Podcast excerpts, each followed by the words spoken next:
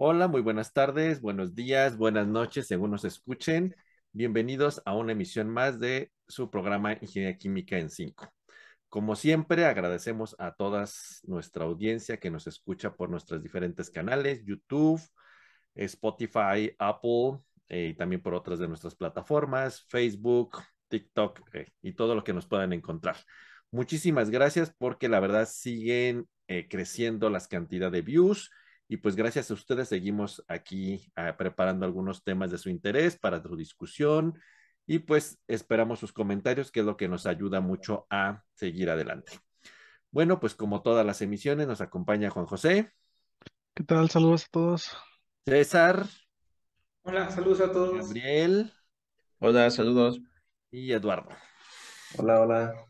Bueno, pues continuando con los temas que hemos venido platicando en las últimas dos emisiones o programas pasados respecto a esta situación de la generación del conocimiento, cómo ese conocimiento puede llegar a una transferencia tecnológica o, algún desarrollo tecnológico. Ahora queremos platicar algo que también está muy de actualidad y es esta parte de, quise por ahí eh, titular la idea a propósito de algo que vi por ahí en una de estas revistas de emprendimiento que decía cómo transformar tu desarrollo científico en un startup. Y entonces yo creo que esto es algo muy interesante. Y también eh, yo creo que algo que nos puede ayudar, eh, porque es interesante este tema en el área científica, podríamos ver a partir de algunos datos. Por ejemplo, eh, en, en, una, en algunas estadísticas que tenemos del año 2021, en el caso particular de México, ocupa el lugar 28 en la producción de artículos científicos, de acuerdo a información de Science Direct y del Sevier, a, a partir de la plataforma de Scopus. En el mismo eh, caso, México ocupa el lugar 31 en la solicitud de patente y uno se imaginaría que eh, pues México no, no, ocuparía un lugar superior eh, con respecto a las patentes en el caso de América Latina, pero el, único, ocupamos el segundo lugar en América Latina solamente por debajo de Brasil. Entonces esto suele ser muy interesante, parece ser que somos bastante eh, capaces en el desarrollo tecnológico en el caso particular de América Latina, pero en el caso de la producción científica también nos encontramos muy cerca de Brasil en el segundo lugar, en el caso de la producción científica en el lugar 28.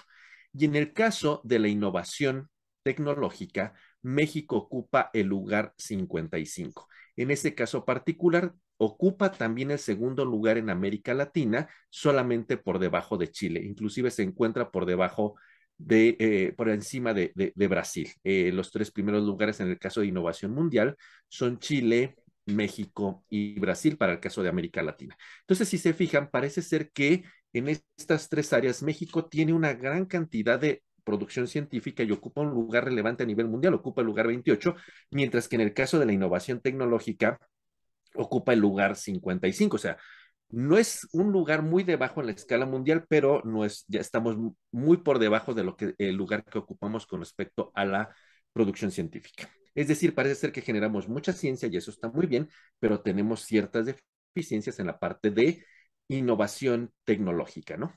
Por otro lado, ¿qué es lo que se ha estado observando en los últimos años en estas, eh, digamos, comités acreditadores para las instituciones de educación superior en muchos lugares del mundo, en particular en Europa? Y causa mucho la atención que las comisiones acreditadoras de las instituciones de educación superior para el caso de las licenciaturas y los posgrados en Europa están añadiendo un nuevo criterio que parece ser muy relevante en la evaluación de las licenciaturas y los posgrados, junto con la producción científica, eh, el, el, número de egresados, qué tan fácil se colocan los egresados en puestos de trabajo, etcétera. Algo que está siendo relevante es cuántos de los egresados son capaces de generar empresas exitosas y cuántos de estos egresados generan nuevos puestos de empleo. Es decir, es decir, lo que están cuantificando es cómo el conocimiento científico es capaz de generar innovaciones que satisfagan necesidades en la sociedad. ¿sí? Y entonces esto también está muy de moda con esto que hoy llamamos los startups. ¿Qué es un startup? Es un negocio emergente que ofrece un servicio o un producto para satisfacer una demanda de un nicho de mercado que es muy exitoso y que tiene un modelo de negocio fácilmente escalable. Usualmente en, algunos, digamos, documentos, en algunas personas suelen llamarlos como negocios emergentes porque satisfacen inmediatamente necesidades del momento, son exitosos, generan empleos y bueno, no sabemos en la curva del tiempo qué ocurra, pero se pueden escalar y fácilmente se pueden transferir eh, rápidamente y suelen ser muy exitosos. Entonces, parece ser que hoy día no solamente las instituciones de educación superior, posgrados, licenciaturas, están buscando la generación de conocimiento científico, sino también están buscando generar personas, emprendedores que sean capaces de generar negocios, de generar empleos, de generar estas startups que son estos negocios emergentes, como se les suele llamar, que satisfacen rápidamente necesidades de mercados, son exitosos, generan empleos y generan grandes volúmenes de dinero. Y entonces parece ser que estaba siendo como una cuestión un, poco confusa, porque hay mucha gente que critica de que, bueno, la intención del de sistema de formación de educación superior es generar conocimiento, formar profesionistas, pero ahora parece ser que están diciendo que también es importante que esos profesionistas sean eh, pues digamos, emprendedores exitosos, más no solamente emprendedores, sino que sean exitosos, que generen negocios, que generen empleos, que generen volúmenes de dinero. Y entonces parece ser que está causando una confusión en qué es lo que realmente debemos de buscar como eh, perfiles en los egresados, tanto de posgrados como de licenciaturas, en, el nivel eh, superior educativo, ¿no? Y entonces aquí hay una confusión. Entonces, ¿a qué debemos de orientar aquellos proyectos de investigación? ¿A innovar? ¿A inventar? ¿Cuál es, qué, es en realidad esta situación? Y entonces esto pues está causando mucho, pues vamos a decir, eh, comentarios, tal vez críticas, tal vez controversia sobre qué es lo que debemos hacer. Pero dado que hoy día estas cuestiones de generar negocios, generar empleos, parece ser que es algo relevante y que es un cuantificador importante en las acreditadoras ya en Europa y en Estados Unidos de las universidades, entonces aquí el asunto es, cuando desarrollamos proyectos de investigación, ¿qué debemos de hacer? ¿Innovar o inventar? ¿Tú qué dirías, Gabriel? Híjoles, la verdad es que es una pregunta difícil porque muchos inventos pues vienen de la misma innovación. Entonces, eh, yo diría que más que innovar o inventar, yo diría que sería ver alguna problemática social o, o algo así para poder, este, digamos, emprender de manera más fácil. No necesariamente se necesita ver alguna problemática o atender una necesidad, ejemplo de celular, crearon la necesidad, pero sí, yo, yo pienso que por ahí iría la, cosa. Si se quiere innovar o tener un, startup, creo que siempre es mejor atender una necesidad. Sí, me iría un eh, poquito.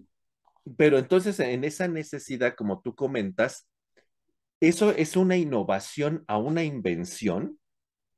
¿O yo puedo innovar de la nada a partir de una necesidad? Porque, digamos, el ejemplo que del libro es una invención, pues fue la rueda, ¿no? Y entonces, pues yo le innové, si pongo cuatro ruedas y una tabla encima, ya tengo un coche y tengo un medio de transporte. Esa es la innovación a la invención original que fue la rueda, ¿no? Pero hoy día están diciendo, bueno, es que yo puedo innovar sin necesidad de tener una invención. Y entonces están diciendo, y entonces la pregunta más crítica que hacen es, en realidad necesitamos tener un grado académico y una cantidad de conocimientos brutales para generar una innovación, porque puedo tener una invención, le hago una mejora y genero un negocio. Entonces, volvemos a esa pregunta bajo todo este contexto. o sea, nosotros como investigadores debemos de centrarnos en inventar y luego buscar la innovación ante una necesidad, o cuál creen que es la ruta apropiada, César? Hola, Gabriel. Bueno, yo creo, primero que nada, que, que habría que definir, y voy a parafrasear lo que, lo que oí en una conferencia hace poco por el doctor Ricardo Godínez, justamente en un evento de la Universidad de Guanajuato. Él definía claramente la parte de, lo que es inventar, que realmente es crear algo desde cero, y la parte de innovar. Innovar es la aplicación de esa innovación como tal. Entonces, si, si realmente partimos de este concepto como tal, pues tenemos que partir de una invención para crear la innovación como tal. No podemos generar una startup sin la innovación, más sin la, de, alguna manera, si podemos, si podemos dividir de alguna manera estas dos partes, invención e innovación, sí podría empezar una startup sin la invención. No sé si me, a lo mejor es un poco revoltoso esta parte, pero parte de este principio como tal. Entonces yo creo que ahí está el meollo de, de la pregunta que, que, me, que, me, que me haces, Gabriel. Ok. Lalo, ¿tú qué nos comentas? Yo creo que es, es, complicado. No, no, no creo que sea necesario tener una preparación así sofisticada técnicamente, intelectualmente y académicamente para, para innovar. Digo, es, que a final de cuentas creo yo que la parte importante es la idea, ¿no? O sea, digo, ya e, en el mundo actual estamos tan llenos de herramientas y, y demás que, que pienso yo que incluso hasta el hecho de que se te ocurra algo, darle un giro a, a, algo que ya existe, o sea, innovar el, el, el, uso de algo, creo que ya es bastante complicado. Digo, ideas tenemos todos, pero que sean efectivas, pues bueno, eso ya es otra cosa. Entonces, no creo que sea necesario para tener esa idea, tener una preparación académica importante, probablemente para aterrizarlo, para llevarlo a cabo, para desarrollarlo, a lo mejor sí, pero a lo mejor en un principio no creo que sea, no creo que sea indispensable tener una formación muy completa. Pero tú pensarías que para una invención sí lo necesitamos. Híjole. Sí, pues yo creo que sí. Una preparación académica para inventar algo. Yo creo que sí, porque, bueno, digo, me, puedo equivocar, por supuesto, ¿no? Pero es que eh, eh, es complicado, pienso yo, de sin ningún conocimiento científico, sin ningún conocimiento técnico, crear algo nuevo. Pero bueno, digo, a lo mejor alguien tendrá otra perspectiva y, dicen los youtubers famosos, déjenlo aquí en los comentarios y, lo platicamos. Pero me, me, da esa, me, da esa, esa, esa impresión. De hecho, entonces voy a adelantar una pregunta que haré después. Entonces, pareciera ser que nosotros como gente que desarrolla conocimiento, que hacemos ciencia, el camino para llegar a una startup sería algo así como conocimientos, invención, innovación y tal vez de ahí con un mercado podríamos tener una startup, pero bueno, lo dejaremos para adelante, porque yo sí puedo innovar y a lo mejor ahorita se me ocurre de la nada, veo una taza y le pongo una cucharita ahí volando, ya innové y alguien ah, satisface algo, ¿no? Y no tuve que, no sé nada de tazas, sí puedo hacerlo, ¿no? Pero digo, por ahí va su idea, ¿no? Y ahora en, esta, en estas ideas de innovación y, y, todas estas cuestiones, Juan José, parece ser que nuestro Estado está bastante metido en esto. ¿Tú por qué crees que hay tanto interés? Sí, pues yo creo que hay este, pues, pues bastante interés de, de generar, ¿no? Generar estas, pues, esta tecnología o lo, cosas que nos hagan falta como tal, pues para alcanzarlos, pues como siempre se ha dicho, o sea, las invenciones o las, las, innovaciones siempre te llevan a, pues a un mayor conocimiento o, inclusive a, pues a, pues dejan todo una, un crecimiento, ¿no? Digamos, para la sociedad. Entonces yo pienso que por eso, pues de alguna manera el gobierno le ha invertido pues bastante enfoque en tratar de motivar a todos, no solamente a la parte pues, científica, sino a todo el mundo, quien tenga una idea innovadora, pues eh, a, realizarlo o inclusive a las, a las propias, este, eh, pues los propios, eh, los propios desarrollos científicos no muchas veces terminan en, en, en, pues, lo que comentamos, en, en seguir este conocimiento, pero siempre, siempre este, se pide que pues, la gente motive su, su creatividad, ¿no? Y llegue pues a, como comentamos, y si me hace falta a lo mejor la taza y ponerle algo para que sea más útil, pues eso, eso es una pues eh, innovación que se puede hacer y que puede llegar a, pues, a, generar dinero o a generar inclusive más cosas, ¿no? Pero casi siempre lo que se busca es, o el gobierno lo que le apuesta es más a la parte de pues de la, de la invención eh, con base tecnológica, de pues base científica o base un poco más de conocimiento que pueda llevar a, a, a, las empresas a un mayor este, éxito, por así decirlo, ¿no? Como tal. Siento que ahí va ese camino como tal. Okay. Lalo, ¿nos quieres comentar algo? Y luego César. Sí, bueno, a, lo mejor, no, sé si, si, estoy viendo como el lado oscuro, pero no, no sé si han pensado ustedes que es probable que mucho del, del, boom y del apoyo que se da por parte del gobierno para estas cuestiones de, de invención y demás, me da la impresión que muchas veces es como para no, ¿cómo decirlo? Para no tomar la responsabilidad propia de, de, generar, de generar empleos, ¿no? Decir, mira, ¿sabes qué? Bueno, pues ya, a ver tú como que le haces ahí a, a, tu propio jefe y demás, por decirlo de alguna otra manera, y, y, de alguna otra, de, y pierdo la responsabilidad de, de, esa generación este, gubernamental y, y, demás para hacer la generación de empleos. Puede ser, digo, me sale ahorita a lo mejor de lado y no tiene mucho que ver con lo que estamos platicando, pero podría ser. César. Y no, yo, yo volviendo un poquito al tema como tal y, a lo que mencionaste en la introducción como tal, Gabriel, de que somos un, digamos, en Latinoamérica podríamos ser como potencia en la generación de patentes como tal, pero como que no hay ese brinco a generar las startups como tal, eh, viene mucho de la mano de seguramente las siguientes preguntas como tal, pero, o sea, a lo que voy es que no es lo mismo generar esta patente a innovar, que es ponerla en aplicación como tal, lo que, dije, lo que mencioné hace ratito, yo creo que justamente como lo mencionó en algún momento Juan José, eh, el, el chiste de, apostar por invenciones tecnológicas es porque creemos que van a tener más retorno de inversión como tal, ¿no? Un, claro ejemplo pasó con la parte de COVID y toda esta parte de las vacunas, ¿no?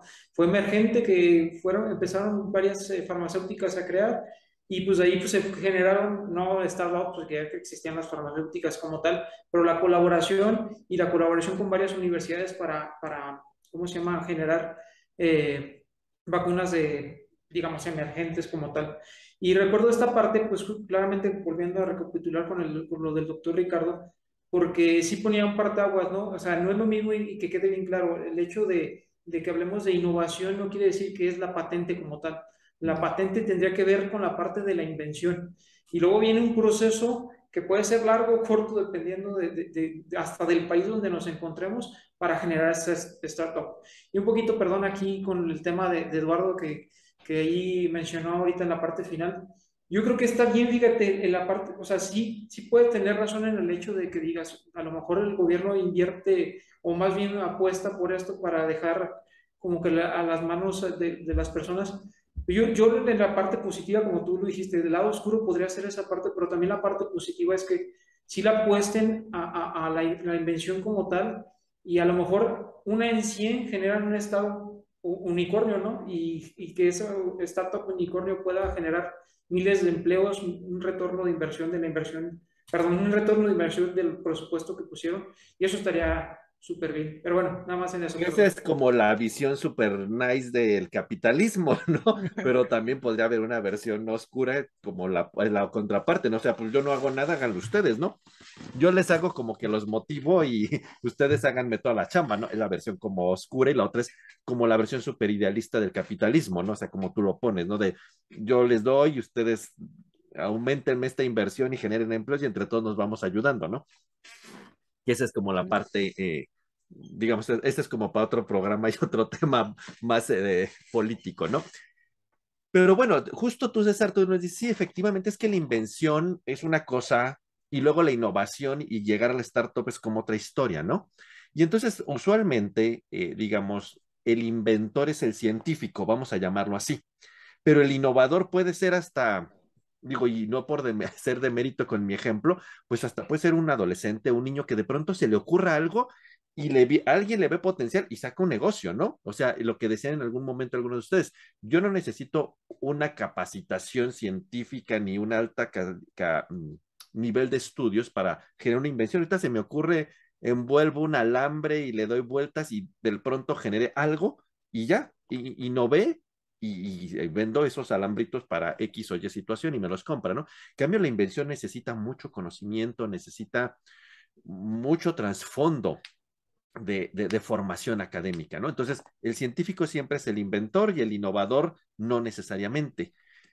Si eh, en ese camino ustedes creen que un científico inventor puede llegar a la startup o necesita luego de alguien que le ve el potencial a la innovación, a la invención es un link, es, o qué opinan, o de pronto el innovador tiene su negocio y el científico inventor también podría llegar por su camino o necesitamos uno del otro. ¿Qué dicen, César? ¿Tú qué opinas?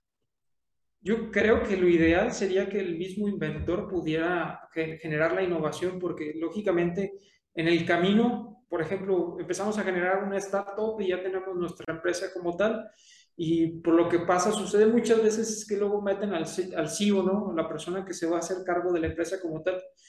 Y como no conoce, no está empapado del tema, es cuando la empresa o el startup que, que, que, está ya creado empieza a tener un declive como tal. Entonces, lo ideal fuera que la persona que es el inventor, que, que sabe el teje y maneje de todo, lo pueda llevar a la cima como tal. Ya una vez muy madurada la empresa, pues solo, lógicamente ahí es un proceso de transición que sí se podría eh, pasar a un CEO y pues órale, o de nuevo a generar otro startup y eso sería lo ideal, ¿no? Que el inventor pudiera estar como germinando estas semillas, llevarlo a un punto de maduración y a una, una vez que ya están en un grado alto, hasta se puede vender, ¿no? Nos hablaba y digo, recordando también a este doctor Ricardo, de, inventores mexicanos que, que, ya están en la bolsa de valores, ya están cotizando, ya porque hicieron, pues, eh, mundialmente conocida, podrían eh, vender acciones, ¿no? Como tal.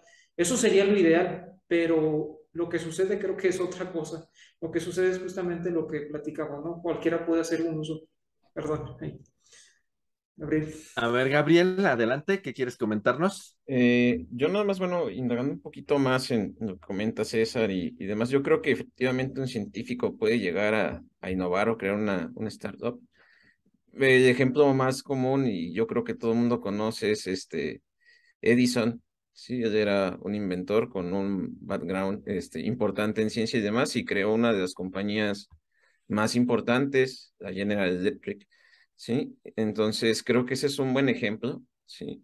Obviamente, mejor son contados los casos. ¿Cuál es el problema que veo muchas veces a, nosotros como científicos? Es que muchas veces no sabemos vender las ideas, ¿sí?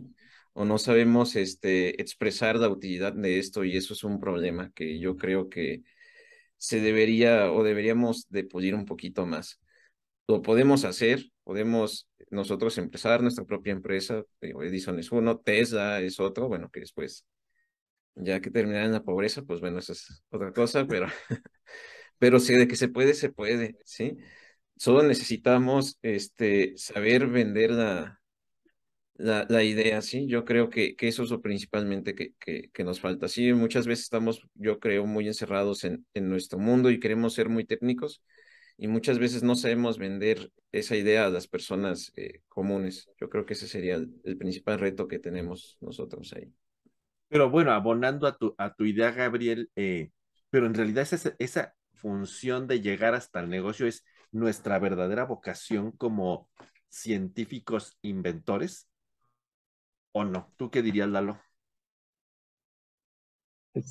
Yo, bueno, en ese, en ese panorama creo que la exigencia es mucha. Creo yo que el, hecho de conocer ya la cuestión técnica, científica, además de, del, del, artefacto en el que tú estés trabajando o, de, o del, del, área del conocimiento en la que tú estés trabajando, ya es bastante grande como para, ¿cómo decirlo? Como para ser tan, lo suficientemente bueno en marketing, lo suficientemente bueno en, en en, estas cuestiones de, que, que, ya implican un conocimiento mayor, probablemente no tan técnico. O sea, a lo mejor tú, tú eres muy bueno en, en la cuestión técnica y, científica, pero creo que sí debes de rodearte de, de, gente que en realidad sepa, pues, cómo, digo, a lo mejor no, no, no escalar en el sentido técnico de, de llevar un, proceso más a, mayor a mayor producción, sino en, en, el, vaya, en la vida real, en la cuestión económica, en la cuestión mercadotécnica, o sea, no, no, o sea, sí, lo ideal obviamente pues es que tú lo hagas todo, pero yo creo que sí necesitas rodearte de gente que sepa para, para hacer las cosas, digo, no por nada existe tanta, incubadora, no por nada existe tanta gente que se dedica a, desarrollar este tipo de, de, cuestiones y probablemente no sean los mejores científicos, simplemente pues le saben al, al negocio, ¿no? Y, y lo trabajan. Entonces tú creerías que nuestra vocación debería quedarse en, el, en la invención. Digo, no, no, o sea, no que te quedes no, como nuestra vocación, pero para eso es para lo que estamos formados. Así es, o sea, digo, pues ahora sí que zapateros sus zapatos y rodeate de la gente que necesites y bueno, lleva a cabo las cosas. Pero a veces el hacerla de todólogo puede, podría resultar caro a la larga, ¿no? Bueno, ahí están, ya dijo dos ejemplos, Gabriel, que sí existen y son reales, ¿no? Pero pues no todos somos Edison. Y bueno, y, es que aparte hay que considerar que no todos tenemos el, el, respaldo económico que muchas de esas personas tuvieron, o sea, no, no, no es, digo, no, no, no, es tan fácil, o sea, Alva Edison como tal no inventó la bombilla, la rediseñó, entre otras cosas, con muy probablemente alguien por ahí tuvo su equipo de trabajo, ¿no? Entonces, no, no, no creo, creo que sea tan sencillo, honestamente. Juan José, usted trabaja en un centro de desarrollo tecnológico. Sí. ¿Ustedes llegan, ustedes tendrían la posibilidad, bajo toda esta discusión que estamos teniendo, de, arrancar una startup o no? O, qué nos dirías en tu experiencia? Tú vives en el día a día en un centro de desarrollo e innovación tecnológica. Sí, yo creo que concuerdo un poco con lo que dice Eduardo. Este, pues sí, la, idea de, digamos, de, pues de, todo esto es precisamente sí llevarlo hasta allá, hasta la transferencia de la tecnología o vender la idea, ¿no? Como tal, pero eh, pues muchas de las veces sí hay que picar piedra, como dice Eduardo, de pues no eres tan experto o te educas muy bien en la parte científica y la entiendes, la desarrollas perfectamente, pero a la hora que vas a, allá con los, o sea, con las personas interesadas a explicarles este tipo de, pues, tu, tu invención o lo que tienes, pues no siempre encuentras las, las, palabras que deben ser adecuadas para que te entiendan o para que pues para comprendan lo que le estás ofreciendo. Siempre este ah, eh, sí, se debe tener cierta, pienso yo, cierta información en eso para poder vender, para poder este eh, pues eh, llevar esa idea como, como tal hasta la, hasta la, hasta ya la, la transferencia del conocimiento. Y siempre es algo que, pues, de, alguna manera, uno que se está muy formado científicamente, lo notas inmediatamente, precisamente eso de, pues es que yo, es hasta la pregunta de, pues es que yo soy este científico y yo pues me dedico a hacer la investigación y hacer este tipo de cosas, entonces yo necesito a alguien que pues me ayude para vender mi idea, o sea, es como la comunicación de que si tú sabes muy bien esa ese, conocimiento de cómo se maneja ese, esa, transferencia o, cómo llegarle a la persona para que lo se sepa vender, pues obviamente eso, eso, eso sería para mí un, camino ideal, por así decirlo, para acelerar esto. Y como dice Eduardo, pues e inclusive al gobierno le ha, le ha, le ha apostado por, por, por, incubadoras, por enseñar, por, enseñar a estas personas cómo se debe de hacer esa transferencia o cómo debes de, de acelerar esto.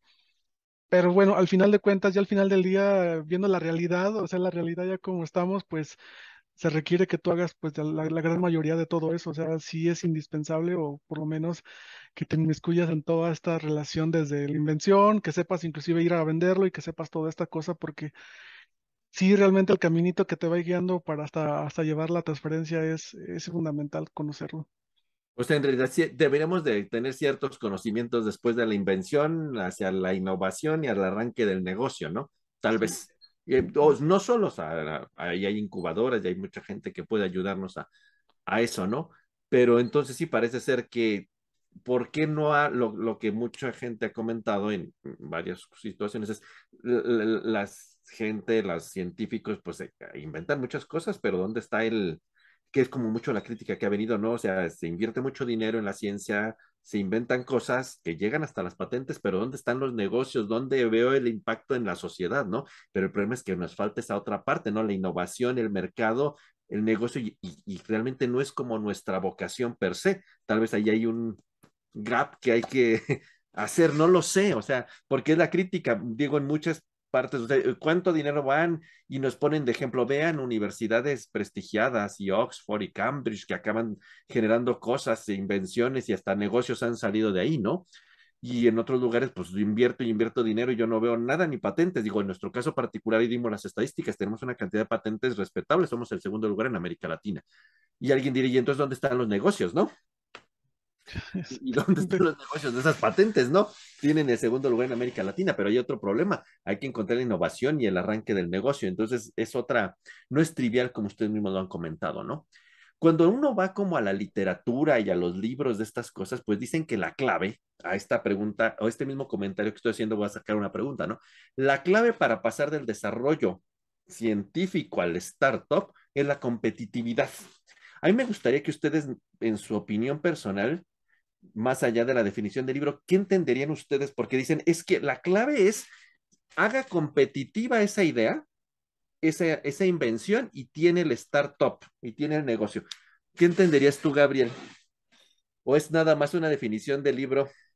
Híjoles, yo no creo que solo tenga que ser competitiva, ¿sí? O sea, bueno, sí, obviamente, los libros y la gente que ha escuchado por ahí dicen, ahí está la clave, usted haga competitiva su invención y, y tiene el negocio. Pero a ver, escuchemos. Eh, sí, o sea, la competitividad pues es algo importante, sí, el hecho de poder, por ejemplo, si ya hay un producto parecido o algo así, poder, eh, pues ahora sí, valga la redundancia, competir con otras opciones ya en el mercado, tal vez más maduras, pero yo diría que más que la competitividad, o bueno, complementar a la competitividad, pues tiene que ser algo disruptivo que te diferencie, ¿sí? A lo mejor haces un producto parecido a otra persona o a otra empresa, pero a lo mejor tu producto es más barato o, tiene una cualidad especial. Entonces, sí es competitividad, pero yo creo que también viene ahí un poco como lo disruptivo de tu, de tu producto. Sí, ejemplo, pongo de esto, pues el iPhone. Sí, el iPhone, si lo ponemos el precio, pues no es competitivo, sí, es muy caro. Pero ¿dónde está o dónde estuvo el éxito, por ejemplo, del iPhone? Pues en la innovación, ¿sí? En que fue un producto muy disruptivo, que se distanció mucho de, de otros productos similares. Entonces, yo no diría que solo la competitividad, sino hacer resaltar esas cualidades que hacen diferente a, a tu producto. Que bueno, también está muy relacionado con eso, pero yo iría, lo, lo complementaría. Lalo, ¿tú qué nos dices? Yo creo que Gabriel tiene razón, pero digo, pienso yo que, que, justo lo que él comenta sí podría caber dentro de la parte de competitividad. Digo, definiciones puede haber miles, ¿no? Yo creo que sí tienes que ser competitivo y, y, lo podrías hacer, al menos yo sí lo veo desde dos aspectos, dos aspectos clave. Uno es hacer lo mismo que, que, que tus, vaya, que, que, quien está en el mercado haciendo lo mismo que tú, pero haciéndolo y, y tú lo ofreces más barato o haciendo algo mejor que lo que, está, que lo que está en el mercado. O sea, podrías competir con precio, que luego siento que es bastante complicado, porque pues cuando tú vas empezando, pues te ahorcas, o sea, no, no puedes generar una gran cantidad de volumen de compra y de venta que te permita bajar, bajar los costos. Creo yo que a lo mejor de, de, de primera instancia, a lo mejor es ser competitivo, justo como comenta Gabriel, generando un, un plus, un, un distintivo de, de, tu producto que probablemente no sea competitivo en el sentido económico, pero sí es competitivo en el sentido, en el sentido de calidad y de pertinencia en el mercado. Pero digo, bueno, eso ahora sí que es algo complejo. César, ¿tú qué opinas?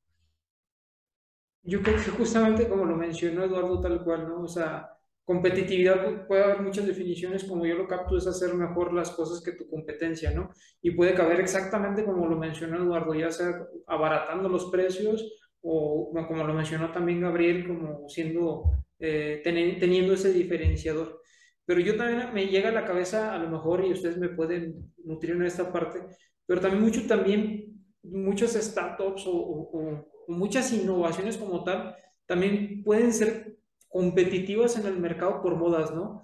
No sé, se me viene a la mente, a lo mejor puede tener el mismo precio de mercado que el otro, pero le metemos esta parte de que va a ser ecológicamente amigable y eso ya hace un boom para que un producto se pueda vender o no se pueda vender. O me quedo pensando con el Starbucks, ¿no? O sea, de alguna manera, eh, no sé qué es lo que crearon en el mercado, una marca, establecieron una marca que a lo mejor ese puede ser otro tema, pero todos vamos a consumir algo más caro porque pues tiene un vaso diferente o, o sea, puede ir por muchas facetas esa parte de, la, de lo que estamos mencionando de la competitividad realmente en el mercado. Ok, enseñe su vaso que tenía ahí Juan José. Qué ejemplo, ¿verdad? Sí, Gabriel. Sí, yo, yo nada más para complementar un poquito lo, lo que dice César, este, creo que es, es, fundamental y algo que tal vez no hemos tocado mucho es que se puede ser competitivo, innovador y demás, simple y sencillamente cambiando tu modelo de negocio, como dice César. O sea, simplemente seccionando el modelo de negocio, tú ya puedes este, ser un, un diferenciador o ser bastante competitivo. Sí, entonces, justamente como dice César, el, marketing o la manera en la que vendes las cosas o el, grupo al que te enfocas, pues puede ser eh, un factor diferenciador, no forzosamente el, el producto. Nada más era un poquito eso. ¿Y usted qué opina, Juan José? Usted que tiene contacto con la industria, está en su centro de innovación tecnológica, ¿qué opina de la competitividad? ¿Desarrollan cosas competitivas ustedes o invenciones más bien? Sí, ¿Qué yo pienso que, sí, yo también pienso lo mismo que sí de, sí va esta tendencia de ser competitivo y creo que la, pues muchas de las, como lo como acabamos de comentar ahorita en la, en la pregunta anterior, este, pues innovan muchas de las veces o hasta en cosas muy simples y realmente, pues digamos, eh, yo pensaría que ese tipo de, pues de, de- de innovaciones, pues a veces caen en algo no tan competitivo, no tan pues sí, tan, que, que detone muchas de las cosas. Y, y creo que muchos de esos este, puntos o esas partes, pues eh, se, ha- se hacen competitivos aplicando pues un conocimiento mucho más, más profundo para pues obviamente tener eh, mejores resultados. Pienso muchas de las ocasiones a veces que eh, los industriales quieren a veces este, un producto pues que tenga mejores características porque a lo mejor ya, lo, ya no le alcanza el producto que tenía pues a requerir la calidad o las exigencias del mercado. Entonces, normalmente, pues uno cuando va a resolver este tipo de problemas, pues te vas hasta la, hasta comprender los fenómenos, comprender inclusive pues todo lo, lo que te dice la teoría para poder dar un resultado. Y pienso que ahí eh, hace la diferencia con la pregunta que hace rato comentábamos, que pues para hacer eso ya necesitas un conocimiento un poco más, más profundo, de- otro no nivel, ¿no? sí, no solamente ya pues se me ocurrió algo así porque eso ya no va a funcionar cuando requieres que la, la solución sea competitiva y sea lo más rápido posible, por así decirlo. Ok. Ahora, si volvemos así como di- dijimos, es que la competitividad es la clave para pasar de la, de la invención tecnológica al startup, pues también los libros dicen de, de- de la gente, oye, la gente experta que sabe de esto dicen, "I- invención más mercado igual a innovación. Pareciera ser que nos están dando la fórmula, entonces diríamos, pues qué simple, si tengo una invención y la encuentro en mercado, ya, ahí está la, eh, la innovación y el negocio directo, ¿no? ¿Creen que es tan sencillo como esta fórmula del libro, César? Híjole, ojalá fuera tan sencillo, ¿no? Hay empresas unicornio exactamente que le pegan en el, en el momento y circunstancia adecuada que sacan algo y, y pues es tan disruptivo que, que se hacen multimillonarias a los 5 o 10 años, ¿no? Pero no, no es tan sencillo. Justamente no es que todo lo que, voy a regresar un poquito a lo, a lo que patentamos, pues nos lo van a venir a comprar, ¿no? Muchas veces hasta cuando, cuando está la patente ni siquiera mucha gente no entiende realmente lo que se está haciendo en la patente y no le ven un área de oportunidad grande para desarrollarlo en ese sentido. Por eso yo decía en, en su momento, pues la persona que, que, lo desarrolla es el que debería de ver esa área de oportunidad. Luego, regresando en esta parte, yo creo que eh, tiene que también ver en el contexto del país en el que, en el que estamos, ¿no? Porque tenemos esta parte de, de invención más mercado, pero si no tenemos un potencializador, que es alguien que nos vaya a financiar esta parte, que no son dos pesos, nunca vamos a poder desarrollar el startup o, o llevarlo, a, a, a, digamos, al nivel que queremos. Y algo que desgraciadamente pasa en México, o yo creo, es mi opinión que pasa en México, que la gente que invierte no tiene la paciencia, ¿no? Porque decimos, ah, pues a lo mejor la inversión no se va a regresar los tres, cuatro meses, vamos a requerir dos años y no es que vaya a ser garantizado lo que vaya, vaya a retornar como tal y a lo mejor la inversión se puede perder. La diferencia que yo sí he visto, como, como, mencionar, como mencionaste tú, Gabriel, o mencionaron los demás, que por ejemplo en Europa o en Estados Unidos, donde he visto más, pues hay una inversión muy grande porque le, le, le apuestan como una lotería, ¿no? Como le, hace ratito dijimos, claro. si pega una, se va a multiplicar por, si le fue un, un millón de dólares, se va a multiplicar por, por mil o por cien, y en ese momento, pues las demás ya se cubrieron de alguna manera por las que estoy apostando. Entonces, no es tan fácil esta fórmula como la planteas, Gabriel, pero faltan muchos ingredientes en la fórmula también que no se describen como tal, ¿no? Yo creo que la parte financiera es algo muy, muy importante.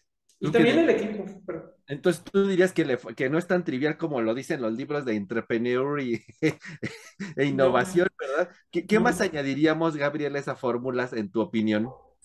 Híjoles, yo voy a ser más drástico. Yo creo que no hay fórmulas. Si okay, hubiera fórmulas, pues leeríamos el libro y ya todo el mundo seríamos ricos y tendríamos nuestras empresas. Bueno, yo creo que no hay fórmulas. La gente cree eso y por qué creen que se venden a miles de libros ahora de estas cosas. No, definitivamente yo creo que no hay fórmulas. Es un conjunto de factores, visiones y hasta un poco de suerte, ¿sí? A veces necesitas este, tener suerte, la verdad, tal cual. o mucha visión y no necesariamente se necesita una invención más un mercado para ser innovador. Retorno un poquito a, se puede ser incluso innovador simple y sencillamente cambiando tu modelo de negocio. Netflix, por ejemplo. Ya desde cuando estaban pues la renta de películas y demás, ¿qué fue lo que pasó? Que la persona esta que inventó Netflix se cansó de pagar este las multas de estar entregando las películas tarde y decidió crear un modelo de negocio nuevo y no inventó nada nuevo, ¿sí? Solo innovó en la manera en cómo este, era la, la suscripción o, o, la parte de las, de las películas, así como ese negocio. Entonces, para mí no hay una fórmula, no es así como mercado más invenciones, igual innovación, hay muchas maneras. Se requiere suerte, se requiere visión y perseverancia sobre todo. Entonces tú dirías que es como, o sea, sí se necesita tener una cierta cantidad de conocimientos, ¿no? Al final de cuentas, no diste una fórmula, pero sí hay que tener un bagaje, un background para, para lograrlo, ¿no? ¿Cómo se combine esos? Ya dependerá de la de suerte o de el mismo caso específico, ¿no? Juan José, ¿tú qué dirías? Ah, yo creo que también sí hay, una serie de, pues, de cosas como las que hemos mencionado que pues pueden ayudar obviamente a, pues a detonar pues en esto en, en, en algo pues, mucho más grande. Pero pienso al mismo tiempo que, por ejemplo, hay, hay personas que se dedican o que se están dedicando completamente, por ejemplo, a, a pues, doctorados completos a la transferencia de tecnología. O sea, cómo lograr esto realmente. No, no es algo sencillo, ni es algo que pues eh, ya lo tengamos a la mano para poderlo explotar al 100%. Entonces, hay muchas variantes en en todas estas y combinación de un poco de suerte, un poco de conocimiento, un poco de que tengas eh, las personas indicadas en tu equipo para poderlo desarrollar, un montón de cosas que, que pienso que al final eh, terminan por, por marcar e, esta parte. Entonces, creo que pues te debe de tener este conocimiento antes de, pues de, digamos, de, de, explotar algunos conocimientos como tal y ya poderlo llevar para tener mucho más éxito, porque lo que pasa es que siempre, o, o, o esa es mi, mi, mi, percepción, que muchas de las ocasiones las invenciones o lo que se tiene no se lleva por, por, buen camino y pues termina en un año o dos este, la empresa quebrando o pues desapareciendo por esto, por esto mismo de que no se tienen pues esos conocimientos que estamos comentando, nunca se le puso atención a esta parte del mercadeo o a la parte del conocimiento científico o inclusive pues al monetario, ¿no? Como tal también. Eh, que es muchos factores que todavía siento que todavía estamos en, pues tratando de descubrir también, por eso existen pues estas personas que se dedican completamente a, a ver, eh, a ver todas estas circunstancias y, tratar de marcar la mejor ruta posible que pueda garantizarte un mayor éxito. Digamos, parece ser que no hay como la fórmula, ¿no? Sin embargo, tú dijiste algo interesante, Juan José, hay, hay posgrados dedicados a esto, ¿no? Y, y, por ejemplo, inclusive en la licenciatura aquí en, en, la Universidad de Guanajuato, pues les dan una clase de emprendimiento e innovación. Y tenemos una maestría en innovación tecnológica. Entonces, Lalo, ¿tú crees que eh, no hay una fórmula, pero hay cosas claves, keywords que se necesitan aprender en este tipo de clases o de posgrados para llegar a una startup? Sí, no, yo, yo concuerdo totalmente con lo que comenta Gabriel, o sea, no, no creo que haya fórmula mágica, digo, sí están súper de moda ahorita los libros de cómo ser emprendedor o los básicos del emprendimiento o, o, lo que nadie te quiere decir del emprendimiento, o hay hasta TikToks pues de gente dedicada a dar tips, pero yo creo que más allá de los tips, sí, es, es algo más complejo, digo, y, y no lo digo yo pues, o sea, digo, las cifras indican que no, las, las, startups no pasan de dos años, o sea, el 70% de las startups, 70-75, no pasan de dos años. O sea, yo creo que eso nos da un panorama de, de, que realmente es complicado y no es leer un, leerte un librito y ya está, ¿no? O sea, y, digo, se escucha, creo que así, la cifra que más me impresionó fue que al término de 10 años, el 90% de las startups que iniciaron eh, desaparecieron totalmente. Entonces, o sea, yo creo que no hay, no hay una fórmula y lo que sí, pues, y a lo mejor ya tratando de, de, aterrizar un poco en lo que probablemente sí necesitas, pues obviamente es una preparación, o sea, una preparación académica de cualquier índole, digo, ya sea que tú seas a lo mejor el que le sabes al mercadeo, el que le sabes a la cuestión monetaria, el que le sabes al, a la expansión de, de, ideas, o el que, ten, o el que tienes la, la, preparación técnica académica, o sea, tienes que, o sea, el conocimiento es clave, pues, ¿no? O sea, el conocimiento es clave, la actitud, el trabajo, por supuesto. Eh, pues eso, ¿no? O sea, prepararte, prepararte y, y rodearte. ahora sí que las relaciones personales también son sumamente importantes. Entonces, al final del día, pues sí, estos posgrados, estas clases que se colocan en programas de licenciatura, pues tendrán la idea de darnos como una brújula, ¿no? Tal vez muy eh, preliminar, tal vez muy eh, un posgrado, tal vez ya con ideas más complejas, pero finalmente es una combinación de eh, particular del caso de estudio del emprendimiento, de la innovación, que nos lleven, ¿no? Pero sí servirán de algo como todos estos libros que, que, ahora se venden casi como, dirían coloquialmente, como pan caliente hoy día, ¿no? Porque parece que es lo que está de moda, tener tu propio negocio, generar tu propia invención, generar tus propios, em, eh, ser tu propio empleador y generar empleos, ¿no? Pero sí, sí hay como cosas importantes que, que, debemos saber y, no deberíamos de, de menospreciar, ¿no? Y en ese sentido, bueno, usualmente nosotros que nos movemos como en el área de ingeniería, de, de desarrollo tecnológico, pues es donde es más natural poder ver la posibilidad de que una invención acabe siendo una innovación y llegue a un startup o a un negocio, ¿no? Y, en ese sentido, insisto, y vuelvo a, una de las estadísticas o, un comentario que hacía al inicio, ¿no? Eh, las acreditadoras en países de, programas de instituciones de educación superior en Europa y en Estados Unidos están ya poniendo este punto, bueno, y de tus egresados, así como cuántos lograste titular y cuántos lograron publicar, etcétera, ¿Cuántos de tus egresados generaron un, emprendimiento y, cuántos de tus egresados han generado negocios que dan empleo a otras personas, ¿no? Y entonces eso ya ven que empieza en un lugar y de tarde que temprano esto nos va a llegar a México, ¿no? Seguramente. Entonces, decir, bueno, y cuánto, sobre todo en nuestros posgrados que son de corte tecnológico, ¿no? Como el de nosotros de ingeniería química, ¿no?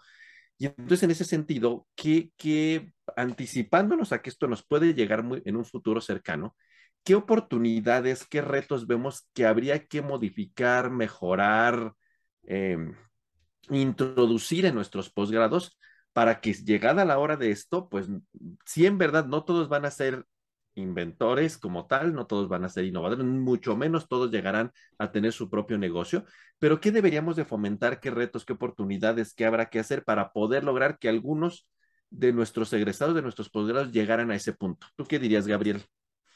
Híjoles, es que hay muchas cosas ahí. Yo diría que más que un reto y oportunidad de los posgrados sería como cambiar un poquito como, digamos, la cultura de las personas. Aquí estamos muy acostumbrados a, ok, yo me voy a dedicar a esto, voy a hacer tal proyecto, tal proceso y ya no voy a hacer más, ¿sí? Siento que nos hace falta tal vez lo que yo digo como entiburonar las ideas, por decirlo de alguna manera es que eso que yo pueda desarrollar, pues tal vez pueda servir de a alguien, ¿sí? No quedarme con que ya está ahí y pues bueno, ya ahí se quedó.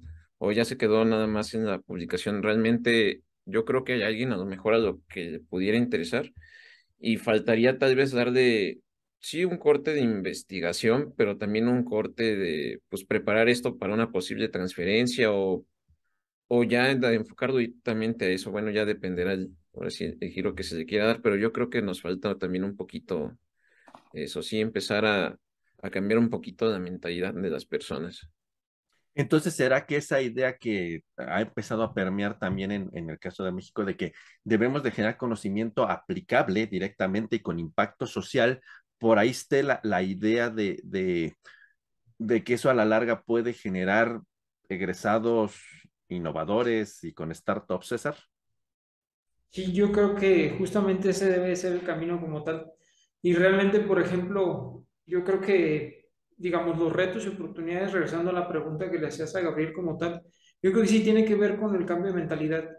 Y, y, a lo mejor sería muy fácil decir, no es que a todo lo que, lo que inventas y lo que hagas patente, todo tenga que ser un startup. No, para eso también hay un equipo de trabajo, como lo mencionaron todos, donde ven la viabilidad, realmente si al mercado le interesa, y pues realmente sí también se puede hacer esta transferencia como tal y la creación del startup como tal. Eh, yo creo que el cambio de mentalidad es decir, bueno, pues claramente pues sí va a haber alguien que va a financiar y como todo, con negocio, está en riesgo tu capital y todo, ¿no?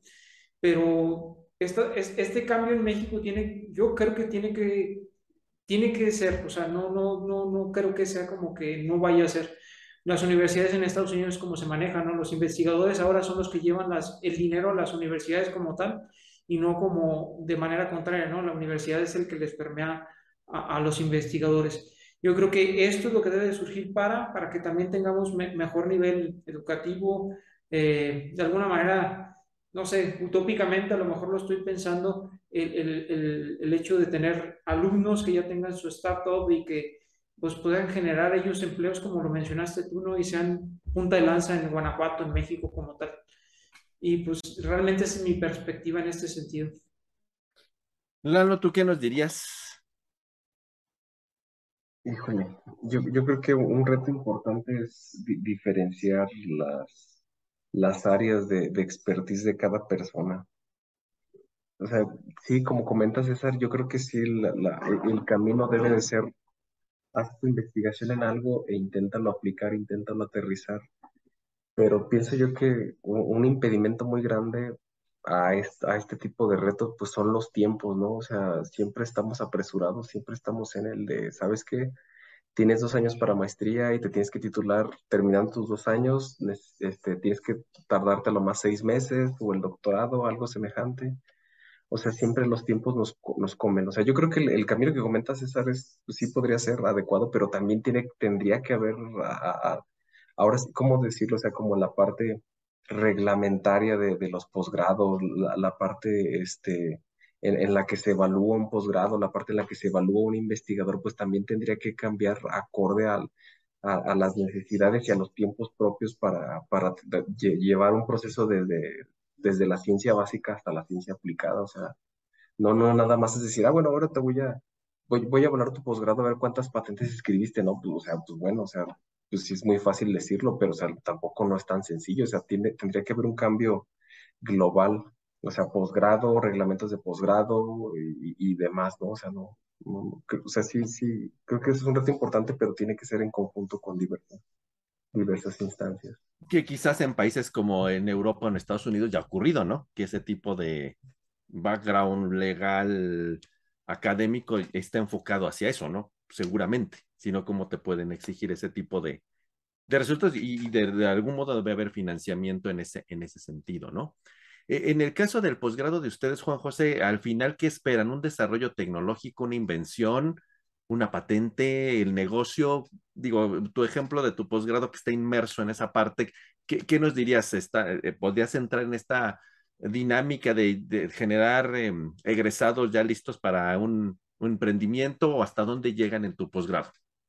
Sí, de hecho, pues muchos de, la, lo que se busca es precisamente, o los proyectos que se desarrollan, pues sí tienen, eh, o se busca que tengan ese enfoque completamente de generar una, una, patente o inclusive ya que se pueda, pues, eh, eh, aplicar directamente a la, ya la, la, a la solución de, algún, de algo en, en, la industria. Entonces yo creo que aquí, eh, pues como ya me habíamos comentado en capítulos anteriores, precisamente lo, los enfoques de los posgrados, pues a veces están eh, pues eh, enfocados principalmente pues a ciertas, pues digamos, ciencia de frontera o ciencia aplicada o, o, ciencia básica como tal, ¿no? Pero yo creo que pues dentro de todo esto pienso la parte de, hay algunas pues partes como por ejemplo que sí están muy dedicadas a la parte de desarrollar pues este conocimiento de frontera donde pues el artículo y, y el conocimiento generado pues se queda hasta ahí, ¿no? Y hay otros lugares como pues eh, donde la patente o se busca realmente la aplicación de ese, de ese conocimiento. Pero yo creo que en, en eso pues de, debería de funcionar o de, o de haber una... Eh, creo que las universidades todavía lo están haciendo y muchas instituciones pues ya dan a conocer esta parte de, de, de fomentar la innovación, de fomentar el, el, porque yo creo que, bueno, yo al menos que yo lo haya conocido en mis tiempos, no era, no lo, nunca lo, lo, lo, pues lo vi de esa manera, ¿no? O sea, nunca tuve esa idea, nunca había eh, topado con las ideas de innovación, ideas de, de, emprender o como tal. Entonces yo creo que ahí, entre más herramientas se, se den a los alumnos o, o, a las personas que estén, pues obviamente van a salir mucho, mucho más, este, más enfocados a, o, o tener esa posibilidad, ¿no? creo que también le hace falta pues, eh, de, pues departamentos como, como tal que, eh, que algunas universidades la tienen, otras no, pues que se dediquen específicamente a esto, ¿no? A, a promover el, la innovación y a promover el emprendedurismo. Pero eh, hacen falta muchas más cosas.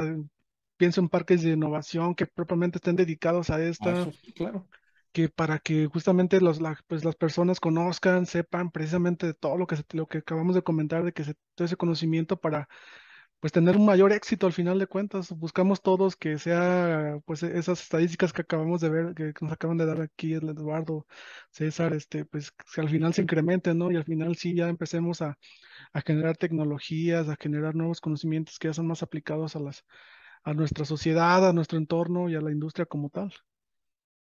Ok, entonces en realidad yo creo que es un largo camino que con ciertas reestructuraciones en muchos órdenes para que los posgrados pudieran llegar a ese nivel de, puedo tener em, egresados que tendrían muchas posibilidades de llegar a este nivel de, de un startups.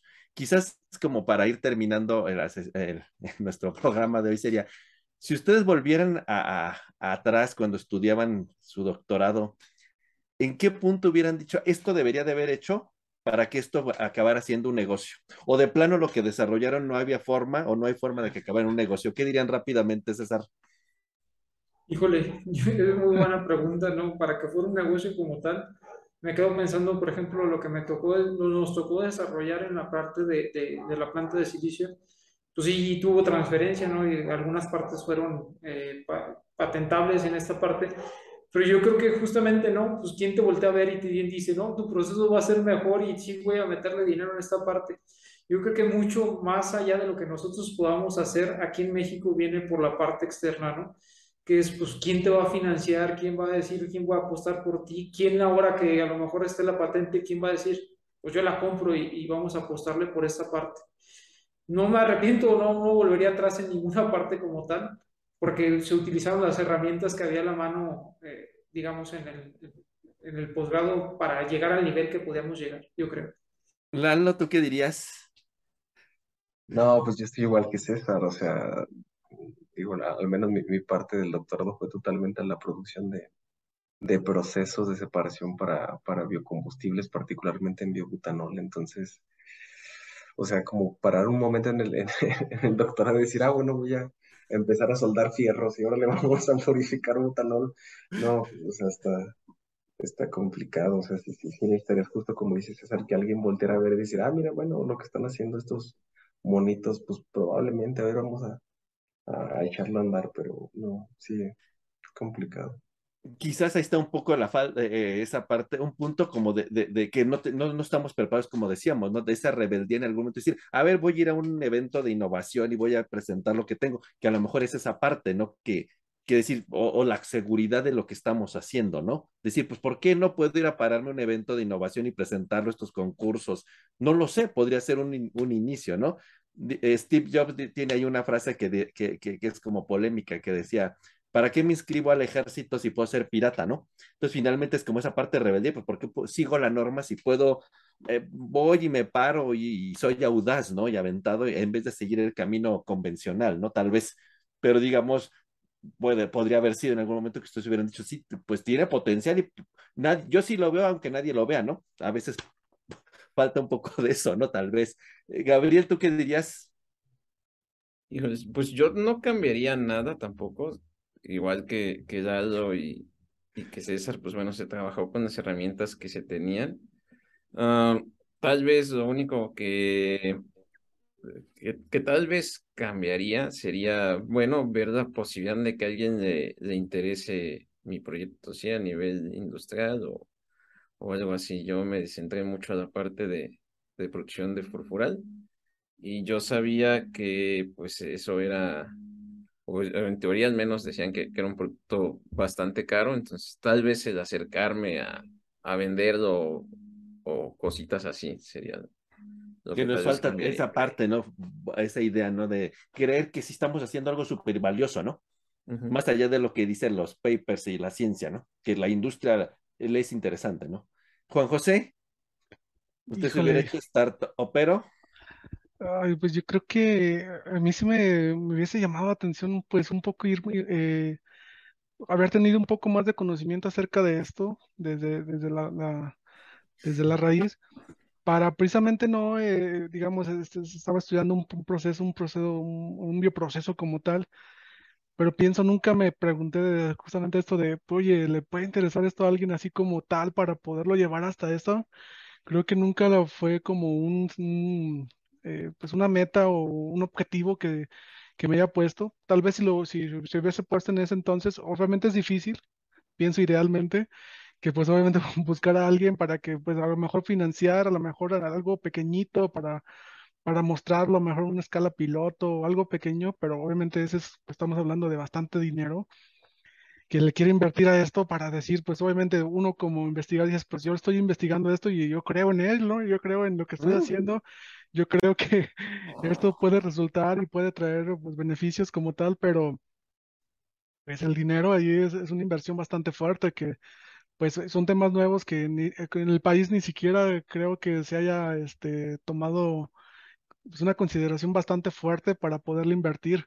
O sea, apostarle por ese tipo de cosas siento que pudo, haber sido difícil, pero pienso que tal vez teniendo un poco más de, idea acerca de, todas estas cuestiones que estamos comentando de emprender, innovar, eh, pues, se pudo haber hecho el intento, pienso, y tal vez no sin éxito, pero por lo menos hubiera quedado satisfacción de poderla tener hasta allá. O quién sabe. También. Y volvemos a esa cuestión de creer que lo que tenemos en las manos sí es valioso y, y alguien, no sé a quién, le va a interesar, ¿no? El mismo Steve Jobs también decía en otra parte, ¿no? Si crees que tienes algo bueno, tienes algo maravilloso, ¿no? Y es cuestión de, pues yo creo que esto, que este palito o estas hojitas sí son y voy y lo presento como lo más grandioso y a alguien le interesará. Y eso es parte también de un poco de eso, ¿no? Entonces, en realidad yo creo que es una situación bien interesante, tal vez mucho por nuestra formación académica, por la forma en cómo hemos... Eh, sido formados como científicos, muy académicos, que no está mal, es parte de nuestra vocación, ¿no? Pero hoy día pues nos encontramos inmersos en estas nuevas, eh, pues digamos, dinámicas en el mundo de que aquello que se genera debe de tener aplicación y satisfacer una necesidad y generar un negocio y generar empleos. No todo podrá llegar hasta allá, pero debemos de estar conscientes que tal vez algo de lo que estemos haciendo puede llegar hasta allá y creer y darle una oportunidad, ¿no? No hay fórmulas, como ya vimos, son muchos factores, es competitividad, es mercados, es financiamiento, es muchas cosas eh, y, una, y no necesariamente algo que yo invente y que patente llegar a ser el gran negocio y, y, hacerme millonario, ¿no? Y tal vez una tarde allí en mi cama se me ocurre una idea y saque una innovación y con eso hago el gran negocio de mi vida. No sé cuánto me durará ese negocio, pero lo puedo ser exitoso en ese momento, ¿no? Entonces, en realidad, yo creo que, que la moraleja de esto es lo, aquello que desarrollemos como inventores, como científicos, como académicos, que generamos cosas nuevas, invenciones tal vez patentables, tal vez más básicas, pueden tener la oportunidad y creernos que puede haber la oportunidad de que eso a alguien le interese y que podría ser la posibilidad de un negocio. Mucha gente dirá, no es mi vocación, yo quiero hacer la ciencia, la parte académica, hay gente que le encanta hacer negocios, eh, emprender ideas, y seguramente a esas otras personas podrán ver en aquellas otras personas que no es su vocación tanto el emprendimiento, oportunidades. También nosotros estar abiertos a mostrar lo que hacemos como académicos y decir, pues no sé de negocios, tal vez no es mi interés, pero yo sé hacer esto y creerme lo que hago, ¿no? Muchas universidades en el mundo es lo que hacen, ¿no? Hacen al final de los años académicos, presentan pues todo aquello que generan sus grupos de investigación, sus estudiantes y traen empresas y pues les puede interesar o no, pero ahí está y presumo lo que hago, que tal vez es lo que a veces nos falta, ¿no? Presumir lo que hacemos, creer que lo que hacemos es valioso, que no son cosas que nada más se van a quedar en un artículo, sino presumirlas y pues, tal vez la gente se pueda reír de nosotros, tal vez, pero tal vez entre esa gente hay alguien que diga, eso era justo lo que estaba yo buscando, ahí está la solución. Y entonces tal vez, no, y no es arrogancia decir, miren, yo hago todo esto, sé desarrollar todo esto, he logrado todo esto, no es presunción, sino simplemente es, hago esto, a alguien le puede interesar, es creer que lo que hacemos es valioso, que a alguien le puede interesar, tal vez en este momento no, ni mañana ni pasado, pero un día alguien le puede interesar y ahí está la solución para alguien con lo que nosotros estamos desarrollando. Yo creo que si empezamos desde ahí, empezamos a creer todo eso, podemos hacer cosas grandes y un día podremos, podría estar una de nuestras ideas ser la base de un desarrollo tecnológico y de un emprendimiento. Sería como, en mi opinión, como la moraleja. Bueno, pues con esto terminamos eh, nuestra emisión de hoy y bueno, pues eh, como siempre en nuestra tradición, nuestras palabras finales, Juan José maduración tecnológica. Lalo. Startup. Gabriel. Transferencia tecnológica. César. Emprendimiento. Y competitividad. Pues muchísimas gracias a toda nuestra audiencia y bueno, pues como es moda, ahora hablando de estos startups y de estos emprendimientos en nuestro mundo moderno de hoy, pues todas las cosas tienen un ciclo, no porque se terminen para siempre, tienen un ciclo, terminan y bueno, hay un refreshment para poder avanzar y generar nuevo, nuevas cosas, ¿no? Y bueno, al igual que las series de Netflix, de Prime y muchos programas que vemos en Spotify, pues todos tienen un ciclo y para tomar un descanso, tener nuevas ideas y comenzar una nueva aventura. Queremos a toda nuestra audiencia que hemos logrado en estos casi 10 meses agradecerles pues su interés que nos van siguiendo semana tras semana, digamos, bueno, cada quincena aproximadamente. Y pues a la fecha ya tenemos casi cerca de 3.000 views, lo cual agradecemos muchísimo en, en, YouTube, que es nuestra plataforma principal. Hay otras plataformas por ahí donde nos siguen y que no nos siguen solamente en México, sino también en el extranjero, lo cual nos da muchísimo gusto. Entonces, en esta emisión número 16, queremos cerrar nuestra primera temporada, que esperemos que sean muchas más, que esto sea un startup interesante con muchas temporadas cerramos nuestra primera temporada de eh, Ingeniería Química en 5 con nuestros primeros 16 programas. Empezamos una aventura al inicio del año, no sabíamos que iba a funcionar y bueno, ha sido exitoso, estamos muy contentos con lo que ha pasado. Nunca pensamos tener tantos seguidores, no son muchos, pero nos siguen mucha gente y tenemos muchos views y acumulamos casi 3000 para un para temas de este tipo, ¿no? Es algo interesante. Y pues agradecemos que nos eh, busquen, que nos sintonicen, por decirlo de algún modo, la, por decir una palabra antigua, en YouTube y que esperen nuestros programas. Entonces, agradecemos que nos hayan acompañado por 10 meses. Ah, nada más son dos meses para faltan para el 2023, no se preocupen, vamos a regresar pronto. Y por ahí les dejaremos un par de, programas especiales que aparecerán en dos fechas específicas, ya, ya, aparecerán. Antes de finalizar el año habrá dos, emisiones especiales, a propósito, una del Día de Muertos y una emisión especial eh, por la temporada navideña y final de año como preparativos para que no se olviden de nosotros. Y seguramente ahí en los primeros días del 2023 estaremos con la emisión número uno de nuestra temporada número dos, que agradecemos mucho. ¿Alguna palabra final para despedir esta primera temporada, Gabriel? Pues la verdad, gracias ahora sí a, toda la, audiencia que no, nos ha escuchado. Eh, como comentabas hace un momento, Gabriel, pues empezamos una aventura que no sabíamos este, si iba a funcionar o no. Eh, las, digo, no son muchos seguidores, pero pues las personas que nos siguen pues nos, nos han dado muy, muy buenos comentarios y pues nos alientan a, a seguir haciendo este, este tipo de, de, videos y pues ahora sí, justamente como, como comentas, vamos a venir recargados y con, y, y pues ahora sí esperando mejorar en, en, en, todo, sí, esperamos ya venir con más experiencia y, y todo demás, un poquito más desenvueltos, sobre todo porque al inicio era un poquito difícil. Bueno, hemos mejorado horrores. Sí, sí, sí. César. No, pues igual que, que como tú, Gabriel, y, y, y, también Gabriel Gabo, pues agradecerle a la gente que nos ve. Igual no es fácil chutarse una hora oyéndonos eh, aquí. Les agradecemos mucho. En especial, hay una persona que ahí comenta mucho que se llama Brenda. Le agradecemos mucho. Sí leemos sus comentarios. Le queremos agradecer mucho también por, por ponernos ahí en eh, sus comentarios y a la gente que también ha comentado, que ahorita no recuerdo el nombre. Y como dicen, no, pues todo tiene una etapa, no es que se vaya a terminar esto, al contrario, vamos a regresar con más ánimos y a lo mejor con ideas más frescas para, para compartir con todos. Entonces nos vemos el, eh, en la siguiente edición con los números especiales y el, en la siguiente temporada. Juan José. Sí, no, pues agradecer nada más el apoyo recibido por todo esto y esperemos pues contar con su apoyo para el siguiente año. Esperamos tenerlos por aquí a todos. Bien reloaded en el 2023. Sí. Lalo. Gracias, pues gracias a todos los que se dieron el tiempo y sabemos que muchos de ustedes tienen probablemente una formación semejante a la de nosotros. Gracias por tomarse el tiempo de escucharnos o, o al menos de darle play ahí al YouTube. Eh, se agradece y pues bueno, nos, vemos pronto. Seguiremos dándoles lata un ratito. Bueno, entonces, de todas maneras, estamos ya a la mitad de octubre. Pronto va a aparecer un número especial. En unas cuantas semanas tendremos otro número especial al final de año. Y en cuanto menos lo esperen, nos volveremos a ver en el E1T2 de Ingeniería Química en 5 en 2023. Muchísimas gracias a todos. Nos vemos muy pronto. Gracias por su atención. Déjenos sus comentarios y si algunos tienen ideas que quieren que platiquemos en la siguiente temporada, son súper bienvenidas.